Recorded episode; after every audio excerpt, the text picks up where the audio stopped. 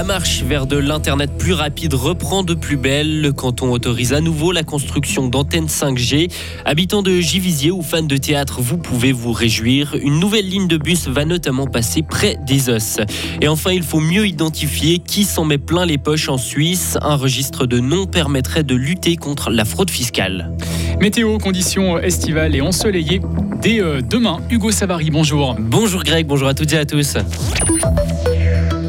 La 5G reprend euh, sa marche en avant. Après plus d'une année sans aucune autorisation de construction d'antennes dans le canton de Fribourg, la donne a changé. Plus de 40 permis ont été délivrés pour des masses 5G. C'est un arrêt du tribunal fédéral qui a fait évoluer la situation, Loïc Chorderet. Chaque nouvelle antenne avait ses opposants et chaque autorisation ou presque était combattue, de quoi faire remonter certaines affaires jusqu'au tribunal fédéral, qui a tranché sur un cas bernois à la mi-février? Les juges expliquent notamment que le principe de précaution est respecté et que la méthode pour calculer le rayonnement des ondes est appropriée en Suisse. Écoutez Christian Neuhaus, le porte-parole de Swisscom. Juridiquement, je crois qu'on est maintenant dans une situation où les autorités peuvent délivrer sans crainte en fait les les, permis de construire. C'était déjà le cas auparavant, mais maintenant, on a vraiment les confirmations euh, du tribunal fédéral et euh, on va pouvoir aller de l'avant. Depuis la mi-mars, lorsque cette décision a été communiquée, 28 nouvelles antennes ont été autorisées en Sarine, 9 en Glane, 7 en Veuvez et 3 dans le district du Lac. Les préfectures de la Gruyère et de la Broye devraient suivre prochainement puisqu'elles ont elles aussi repris le traitement de ces dossiers. Et il faut maintenant rattraper le retard accumulé dans le déploiement de la 5G selon le porte-parole de Swisscom, ceci afin que le réseau ne soit pas surchargé.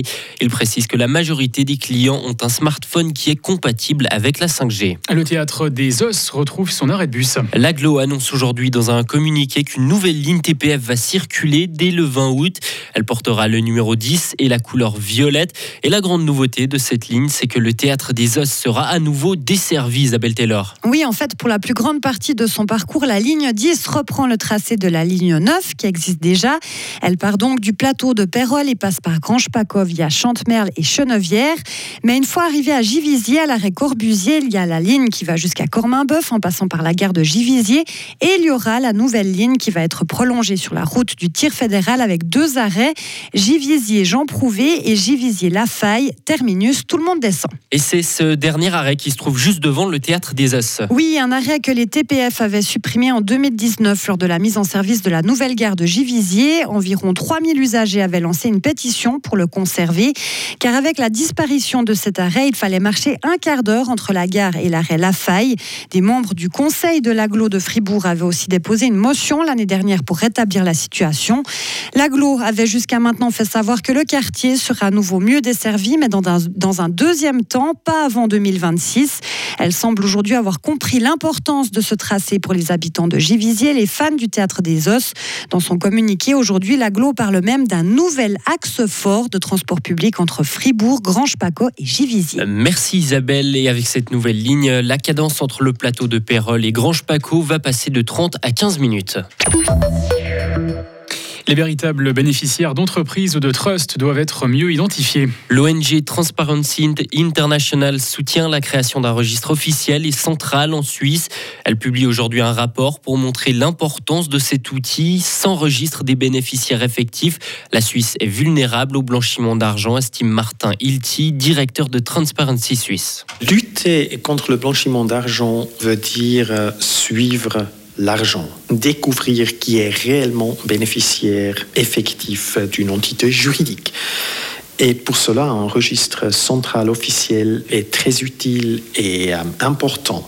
Donc, euh, la norme minimale internationale en matière de lutte contre le blanchiment euh, prévoit de tels registres. N'ayant pas un tel registre, le travail de suivre l'argent est plus compliqué en Suisse que dans d'autres pays.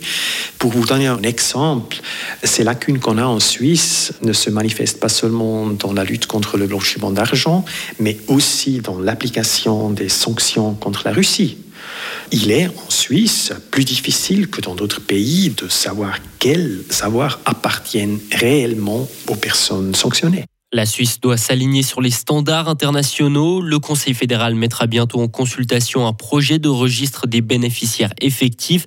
Transparency demande qu'il intègre toutes les personnes morales et constructions juridiques à risque, y compris les trusts, et qu'il soit accessible aux ONG et aux médias. 120 milliards de dollars, c'est environ ce que coûtent les dégâts engendrés par les catastrophes naturelles dans le monde au premier semestre de cette année. Une estimation du groupe d'assurance Suisse c'est un peu moins qu'à la, même période l'année passée. La catastrophe la plus coûteuse a été le tremblement de terre en Turquie et en Syrie. Les pays euh, sud-américains d'Amazonie s'allient contre la déforestation. Ils se sont réunis hier au Brésil à Belém et cette alliance qui comprend donc le Brésil, la Bolivie, la Colombie, l'Équateur, le Guyana, le Pérou, le Suriname et le Venezuela veut faire en sorte que l'Amazonie continue d'être le poumon de la planète en luttant contre sa déforestation. Selon le président du Brésil, Lula, ce sommet est un tournant dans la lutte contre le réchauffement climatique.